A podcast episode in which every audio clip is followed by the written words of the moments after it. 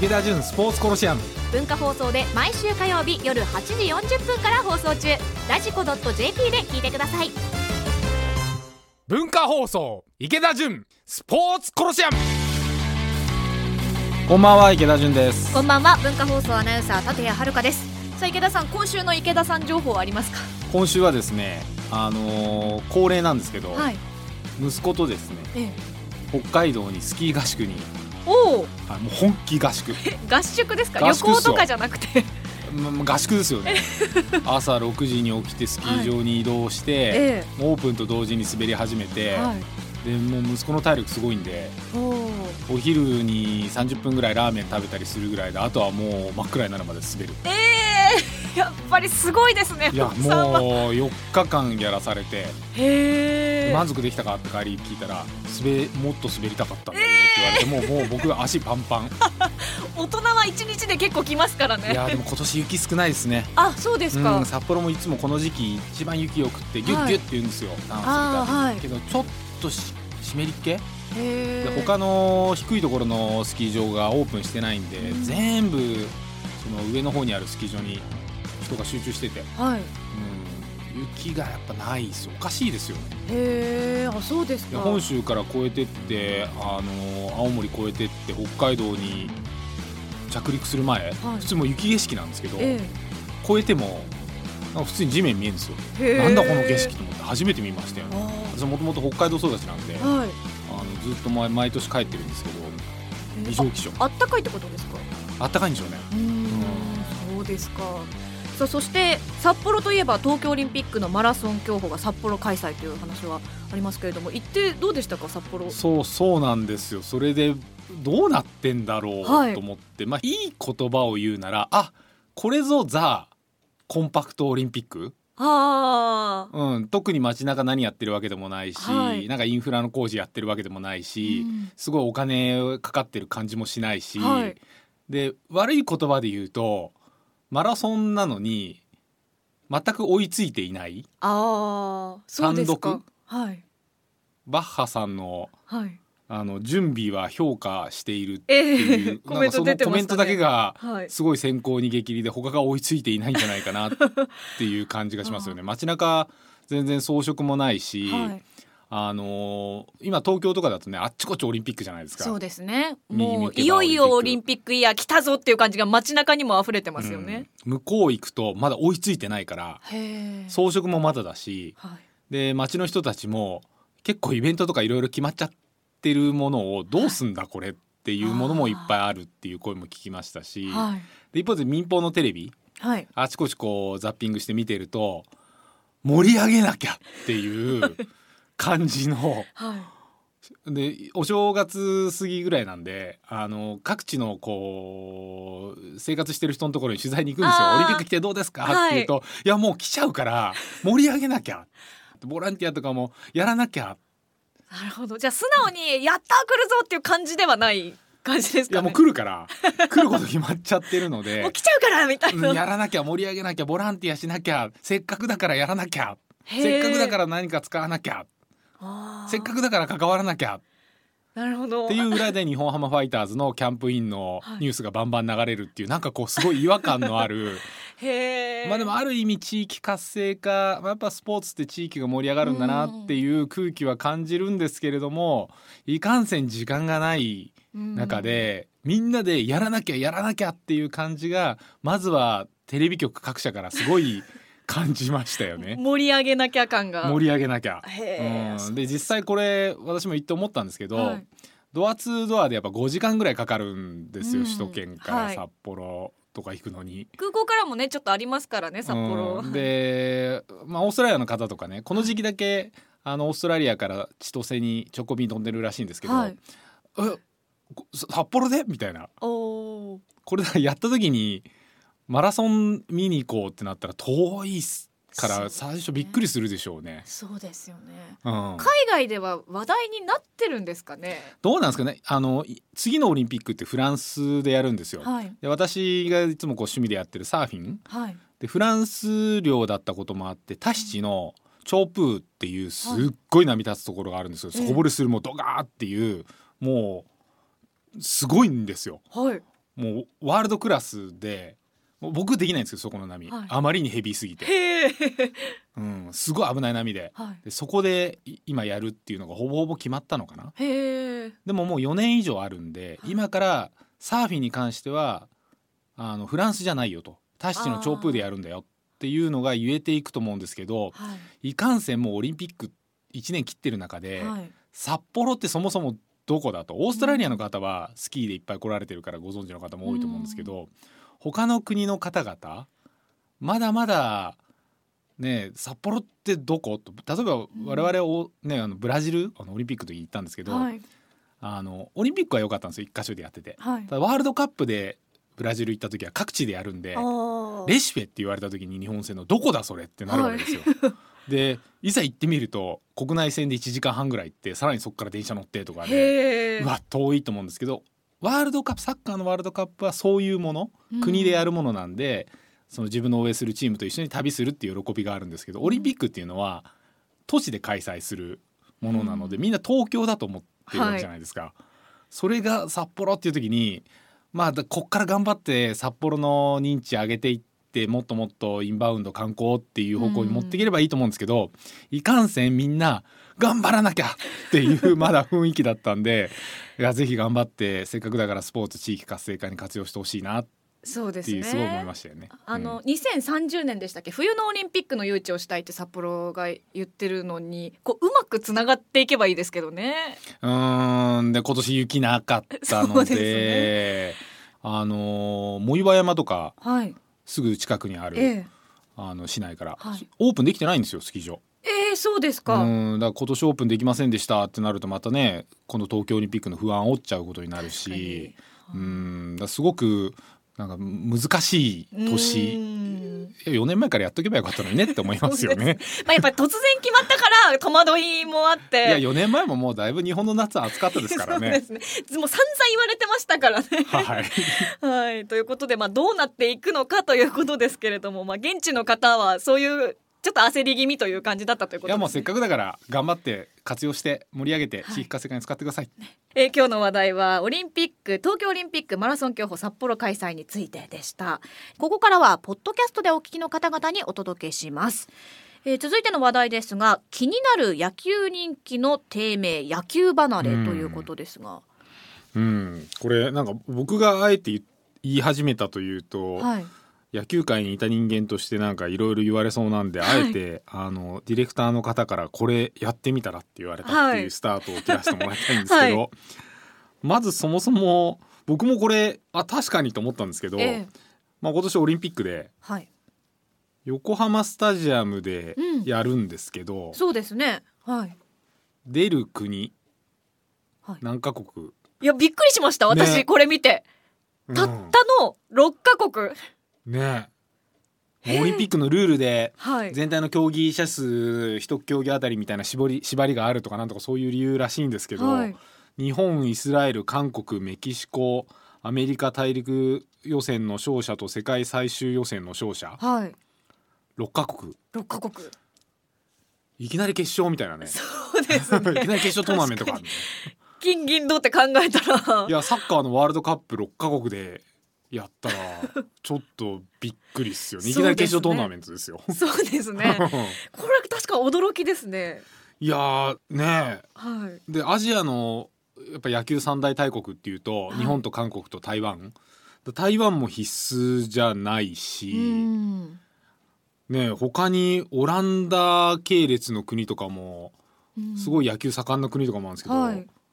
まあ、決まってないし。そうですねで次オリンピックやるフランスも、まあ、フランスあんまり野球盛んじゃないですけど一応うん。私行った時にフランスまあまあ野球やる人もいるよっていうのは聞いてるんで。あそうですか。うん。あフランスも出ないし、うん。まあ、確実にだから次回のオリンピックは野球どうなんだろうまあないのかな,、うん。なな決まったのかな？よくわかんないけど、はい。うん、なんか少しこう寂しいなっていう気がするんですけどね。ただもうこれ確実に日本でやって、はい。ハマスタでやってもう僕は盛り上がると思うんですよ。うん。でメジャーはあのまあ私も前から言ってますけど彼らのポストシーズンの戦いがワールドシリーズっていう名前なんで世界シリーズなんで、うん。はい。もうそれが要はメジャーリーグのプロアメリカのプロ野球が世界最高峰うん。の大会って位置づけてるので、はい。すごい何十億円ももらってる選手たちがこのシーズン中にメジャーリーグのお試合やってる中で日本でやるオリンピックに野球にアメリカのチームとしてどれだけの選手が出てくるかはかなり、うん。まあ、疑問符な部分もあるしで今年もあのベイスターズの筒香選手はじめはい。あの元ベイスターズにいた山口俊はじめ、はい。あの西武の秋山選手、はい。メジャー行きますけど、うん。彼らも日本のチームに出るのかどうかは特に今のところよく分かんないし、どういうふうに野球がこのオリンピックで日本の中できっかけにうん。なっていくのかな、うん。でなんでかっていうと私今40うーそろそろ4歳。はい。もう30年前ですよ。僕小学校。はい。のび太スネ夫ジャイアンの頃。みんな野球やってたんですよ。ああはい。もう放課後はみんな野球。遊びに行くといえば野球。野球。はい道具がなくても手打ちで野球。あ野球。みんな野球。ーはい。もう野球かファミコンか、はい。うん、で僕はあのファミコン下手くそだったんで 今みたいな任天堂スイッチみたいにみんなで協力してやるみたいなあれじゃないから、はい。今も任天堂スイッチ下手な子ってあの協力プレイじゃないですか,、うん怒られるらしいんですよ。それでやっぱりあんまりゲームやらない子ってやらなくなったりするらしいんですけど僕らの時は「スーパーマリオ」とかって一人ずつプレイなんでいいとこまあ2人でプレイなんですよ、はいゼルビウスとか。下手くそだとすぐ変わんなきゃいけないんですよ。全然できない。できないんですよ。で うまいやつがずーっとやってるんで何面もクリアするまで。もう僕つまんなくていつも帰って。僕はどっちかというと野球外で元気に野球外で野球派ていう時代でもう野球しかなかったわけですよ。はい。でそんな時代から30年経って、うんまあ、一応まだ野球は日本で最大のはい。国民スポーツ的人気、でお客さんもまだ増えている。はい。でお客さん増えていて見る人はうん。いるんですけどやる人が減っているっていうのが今の野球。だすごい野球人気が低迷っていうのを今年正月とかにもネットのニュース見ててかなり出てくるんですよ。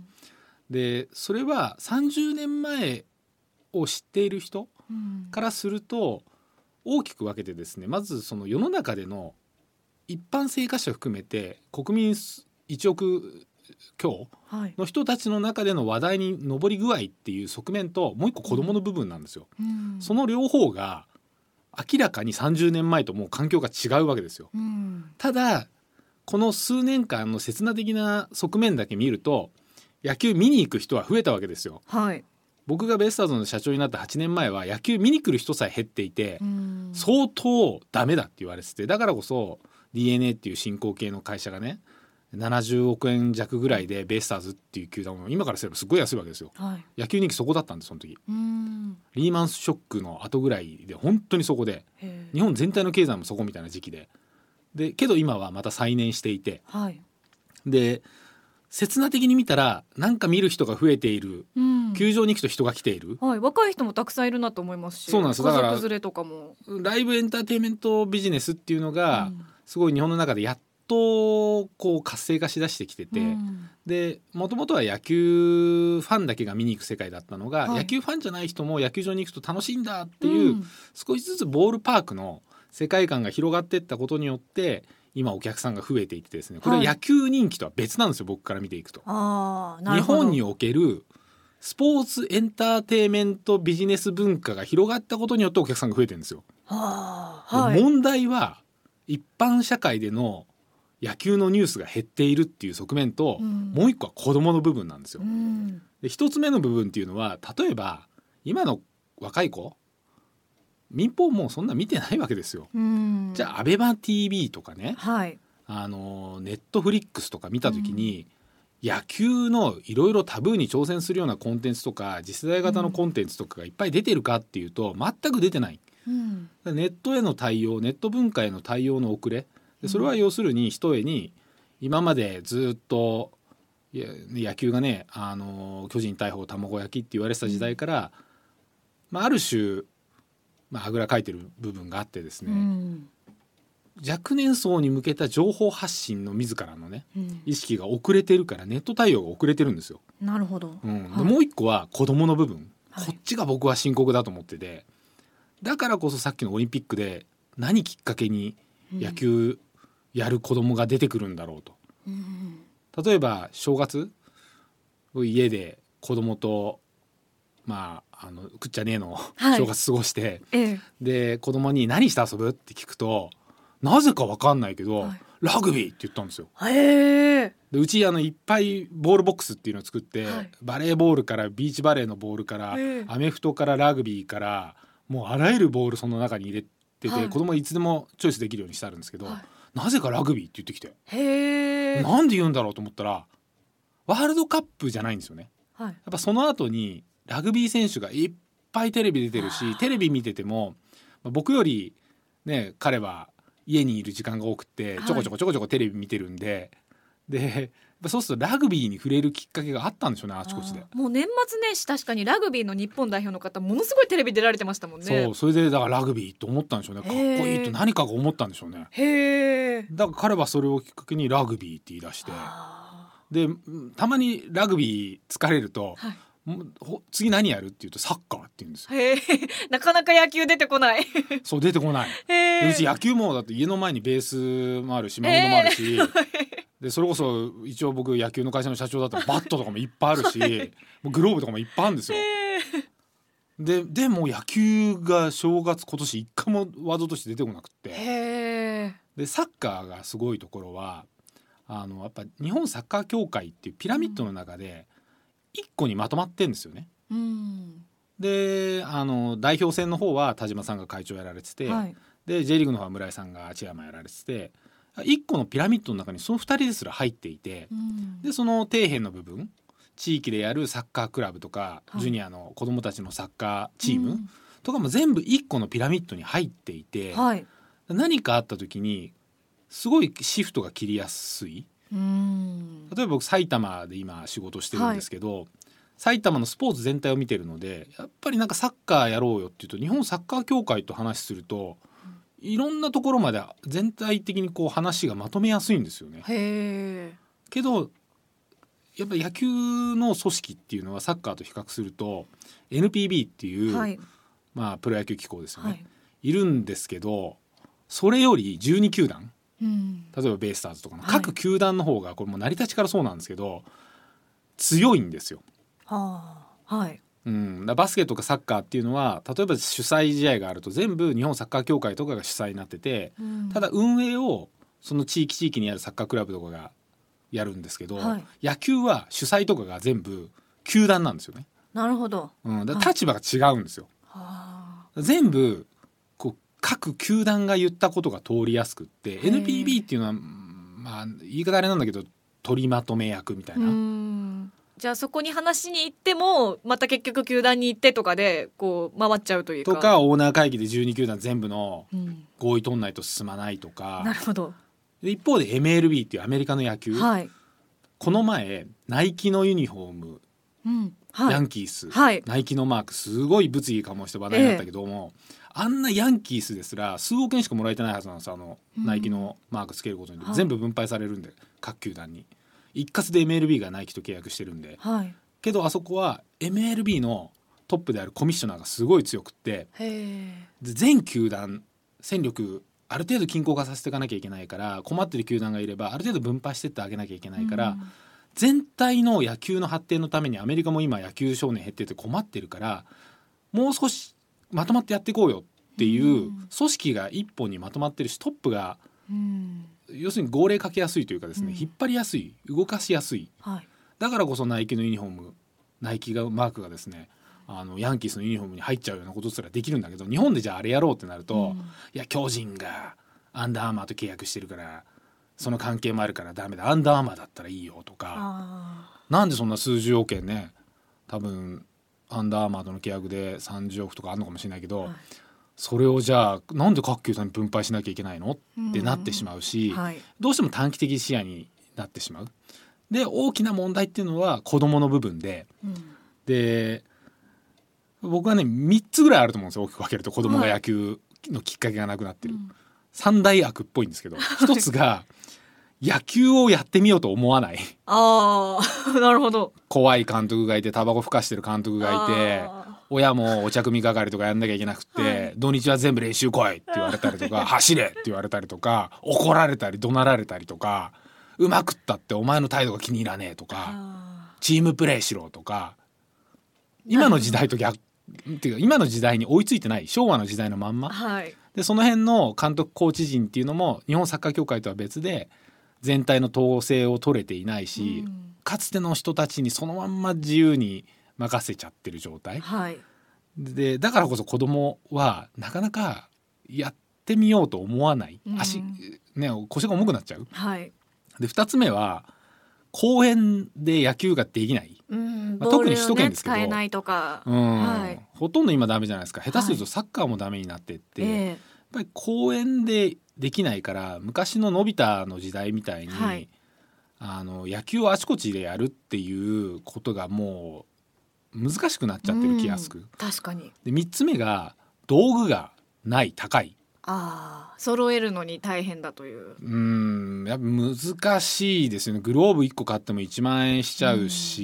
に、うん昔はねお兄ちゃんだとかはい隣のお兄ちゃんがとかもうみんな野球やってたんで道具ってもう回ってきたんですよ。はい。お下がりみたいな感じで。はい。うん、なんだけど今なかなか道具がない。高いでバットも買わなきゃいけないユニフォームも買わなきゃいけないグローブも買わなきゃいけないじゃあ全部揃えたらいくらなんだスキーより高いじゃないかみたいな、あうん、だその辺のすごいきっかけっていうのがあの一般生活者の情報環境と子供っていう両側面ですごく今きっかけが減っちゃってーて。うんうん、すごく見る人はいるんだけどやる人が減ってってるっていうのがすごいうん。今の問題、うん。で最終的には結局は組織とリーダーなんですよ何でも、うん。うん、やっぱコミッショナーしかりは NPB い。がどんだけリーダーシップ発揮して各球団任せじゃなくて引っ張れるか。うん。でそのためにはある種いろんな圧力も生まれるし既得権益も壊さなきゃいけないんだけどそういう世界を早く作っていかないと今は困ってないから。うん。人気なんですよ野球。お客さん来てるから、い各球団潤ってるし、はい。オリンピックもあるし。けど30年前僕が感じた野球のうん。日本全国野球のび太の世界。はい。から30年後今から30年後って言うともうほぼ、ね、2050年はい。どうなってんのかな？確かに。うん。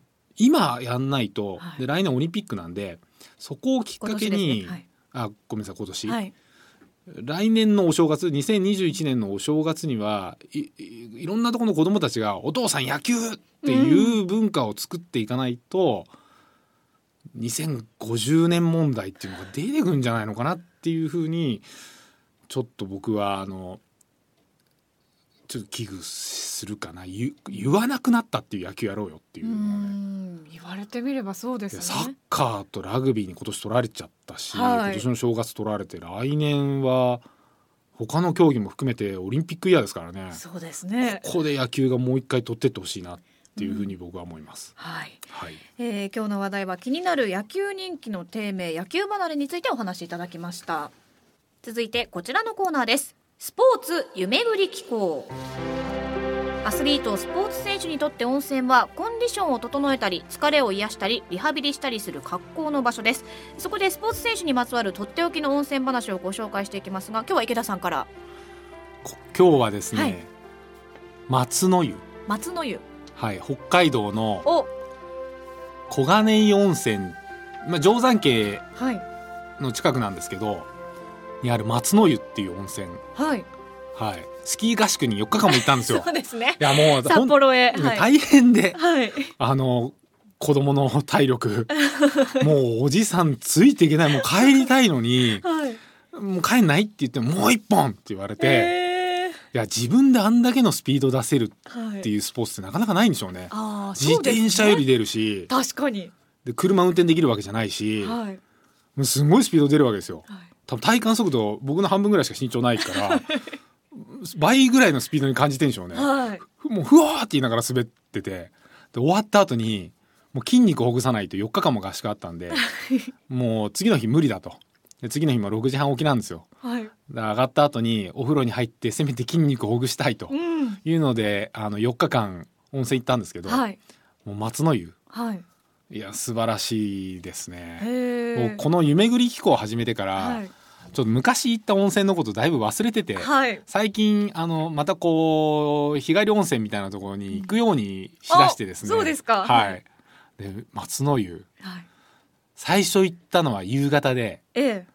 あのスキー終わった後夕暮れぐらいに入ったんですけど、はい。もう雪降ってて。おお景色もいいですね、いやすごいっすよ。雪景色の中のこのいやもうザ露天風呂。雪景色、へえうん、子供なんてもう温泉使ってもうすごいお湯もいいんですよ。ぬめーっとしてへていいですね。昔の湯治場みたいな北海道の人たちの、へえ本当にこう昔は山の中だったらこ熊とかどうしたんだろうっていうぐらいのところあるんですけど これから札幌オリンピック？はい。あの札幌オリンピックじゃないや東京オリンピックの札幌のマラソンはい。に行かれた方なんかぜひ夏でも素晴らしいと思うんですけどぬめーっとしててお湯わがあいいですね。で温泉旅館なんですよ。はい。で泊まんのも、まあ、泊まりがいいかどうか知らないんですけど、はい。僕泊まんないんで2500円とかで泊まれるらしくて。安いですね。安い。はい。一泊三食付きで七千三百円ですからね。ああもうだからともう、はい。昔の湯治場なんじゃないですか？ああなるほど、うんすんごいお湯いいから。へえまたねスキーの後のお風呂って染みますもんね。ねお湯の温度もいいんへでー。雪景色見ながら、はい。もう風呂から見える景色ももう素晴らしいんですよ。お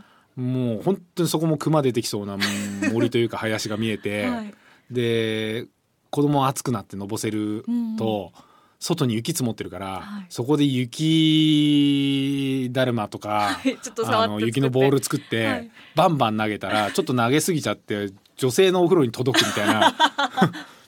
やんちゃですね。